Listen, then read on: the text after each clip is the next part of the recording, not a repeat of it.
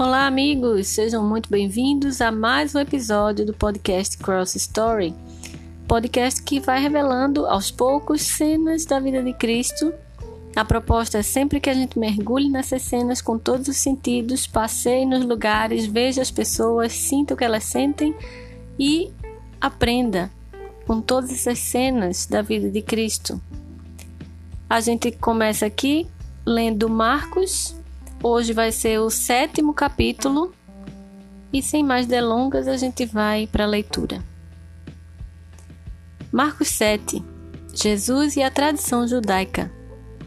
Os fariseus e alguns dos mestres da lei vindos de Jerusalém reuniram-se a Jesus e viram alguns dos seus discípulos comerem com as mãos impuras, isto é, por lavar. Os fariseus e todos os judeus não comem sem lavar as mãos cerimonialmente, apegando-se assim à tradição dos líderes religiosos. Quando chegam da rua, não comem sem antes se lavarem. E observam muitas outras tradições, tais como lavar de copos, jarros e vasilhas de metal. Então os fariseus e os mestres da lei perguntaram a Jesus por que os seus discípulos não vivem de acordo com a tradição dos líderes religiosos, em vez de comerem um alimento com as mãos impuras? Ele respondeu: Bem profetizou Isaías acerca de vocês, hipócritas, como está escrito: Este povo me honra com os lábios, mas o seu coração está longe de mim. Em vão me adoram. Seus ensinamentos não passam de regras ensinadas por homens. Vocês negligenciam os mandamentos de Deus e se apegam às tradições dos homens. E disse-lhes: Vocês estão sempre encontrando uma boa maneira de pôr de lado os mandamentos de Deus, a fim de obedecerem às suas tradições. Pois Moisés disse: Honra teu pai e tua mãe. E quem amaldiçoar seu pai ou sua mãe terá que ser executado.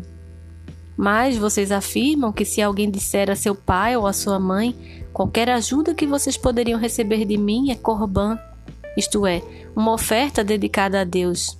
Vocês o desobrigam de qualquer dever para com seu pai ou sua mãe.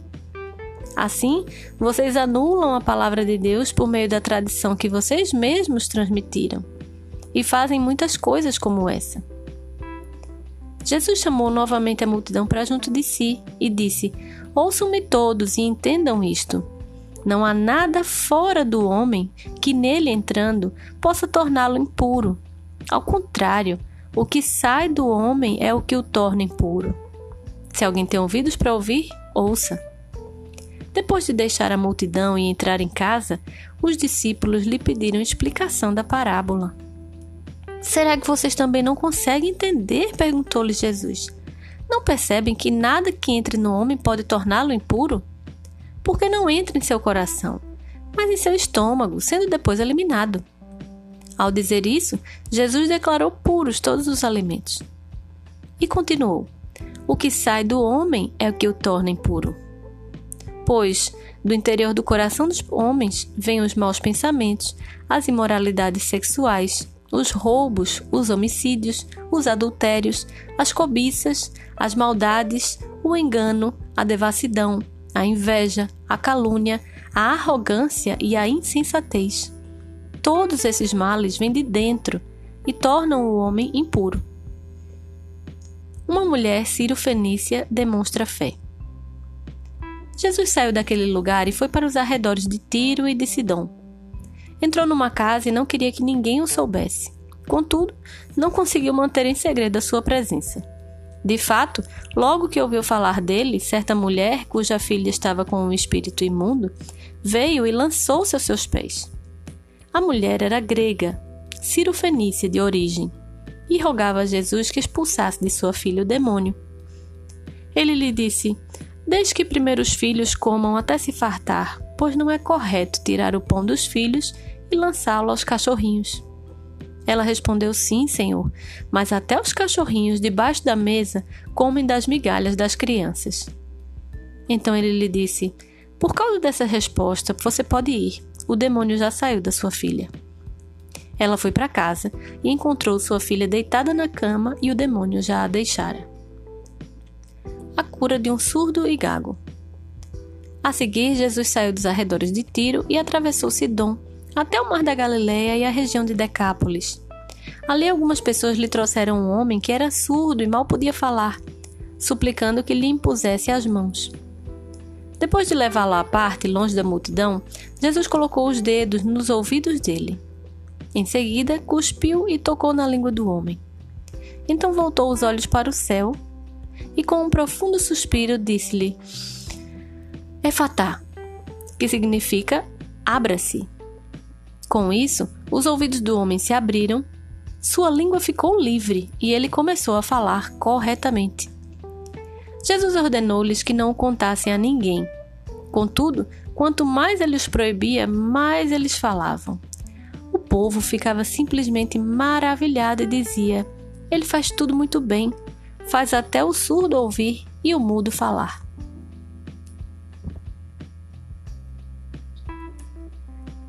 Nessas cenas de hoje, a gente vê Cristo continua andando pelos lugares querendo passar despercebido, mas sem, sem essa possibilidade. Né? Nessa altura ele já tinha muitos seguidores, eram seguidores reais. E ele continua operando esses milagres, fazendo essas curas. Mas o que eu quero destacar hoje é essa essa celeuma dele aqui, essa confusão dele aqui com os religiosos os religiosos estavam mais interessados em seguir tradição do que princípio. Era mais a regra do que o mandamento que o próprio Deus tinha instituído, tinha mandado por Moisés, né? E dentro dos mandamentos, se você for olhar, tem princípios ali. princípio da vida e tantos outros princípios. Então, eles parece que esqueceram tudo isso ao longo do tempo e se concentraram em ritos, em regras, em cerimônias e davam mais importância a isso, como se você cumprindo isso estivesse perfeito. Cumprir regras é fácil, não é difícil não. Se a gente se colocar para cumprir um monte de regras, a gente pode até conseguir. Mas Jesus vem com um padrão muito mais alto. E o padrão é exatamente o que ele coloca aqui, que é a chave dessa história toda, né? O que sai do homem é o que o torna impuro. Não é o que entra no homem, é o que sai do homem. E aí a gente vê que o padrão de Deus é alto. É muito alto. Jesus explica o que é que sai do coração do homem. Do interior do coração dos homens vem. Olha só, veja aí com você mesmo se você nunca em sua vida teve um pensamento desse. Maus pensamentos, aqui já caiu metade. As imoralidades sexuais, os roubos, os homicídios, adultérios, cobiças, maldade, engano, devassidão, inveja, calúnia, arrogância e insensatez. Atire a primeira pedra, você aí que não teve nunca nenhum desses pensamentos, nenhuma dessas atitudes dentro do seu coração. Se você respondeu sim para pelo menos um desses itens aqui em algum momento da sua vida, eu te informo que você já está fora do padrão já está fora do padrão. O padrão de Cristo é alto, o padrão de Deus é alto. E é exatamente por isso que Cristo vem, porque nem eu nem você temos a menor capacidade de cumprir um padrão alto desse durante toda a nossa vida sem nenhum erro. Teria que ter alguém sem erro que ficasse no nosso lugar, que nos substituísse, para poder cumprir esse padrão tão, tão exigente, tão alto. O padrão é de pureza absoluta, eu não tenho essa pureza absoluta. Eu acredito que você também não tenha. A gente precisa recorrer a alguém que seja realmente puro, que se coloque no nosso lugar. E para isso, você se colocaria no lugar de alguém se você tivesse obedecido a esse padrão, se você fosse puro? Você teria essa capacidade de se colocar no lugar de alguém? Para isso é necessário duas coisas. Primeiro, amor. E esse é o amor de Deus por mim e por você. Alguém puro, alguém perfeito se coloca no nosso lugar. E o segundo é graça. E hoje, por coincidência, se é que a gente pode usar esse termo, se é que existe, é o Dia Nacional de Ação de Graças, né? A gente comemora no Brasil e alguns países também de, de cultura inglesa a gente comemora o Dia Nacional de Ação de Graças, que é um dia no ano onde você para e rememora tudo que você recebeu e agradece. E o que é graça, né? Graça é justamente isso, é a gente ter um benefício, ter um favor que é completamente imerecido. A gente não merece nada disso, mas recebe essa graça de ter uma pessoa pura que nos ama e que, se, e que resolve se colocar no nosso lugar. À medida que a gente for vendo as outras cenas, a gente vai entendendo mais desse amor e dessa graça. Mas por essa cena de hoje, a gente pode entender que a grande notícia é: nós não somos perfeitos, nós não somos bons, nós não conseguimos ser bons o tempo todo. A gente pode ter alguns momentos, algumas atitudes de bondade, mas o padrão é: seja perfeito, seja bom em todo o tempo, sem nenhuma falha. E isso a gente não consegue fazer. Então, bem-vindo ao clube dos imperfeitos, bem-vindo ao clube dos que não são puros. Existe solução. A solução vai aparecer aqui já, já é, a solução é uma pessoa. E essa pessoa é justamente sobre quem a gente está sobre quem a gente está espiando aqui as cenas vendo as cenas da vida da pessoa que é a solução.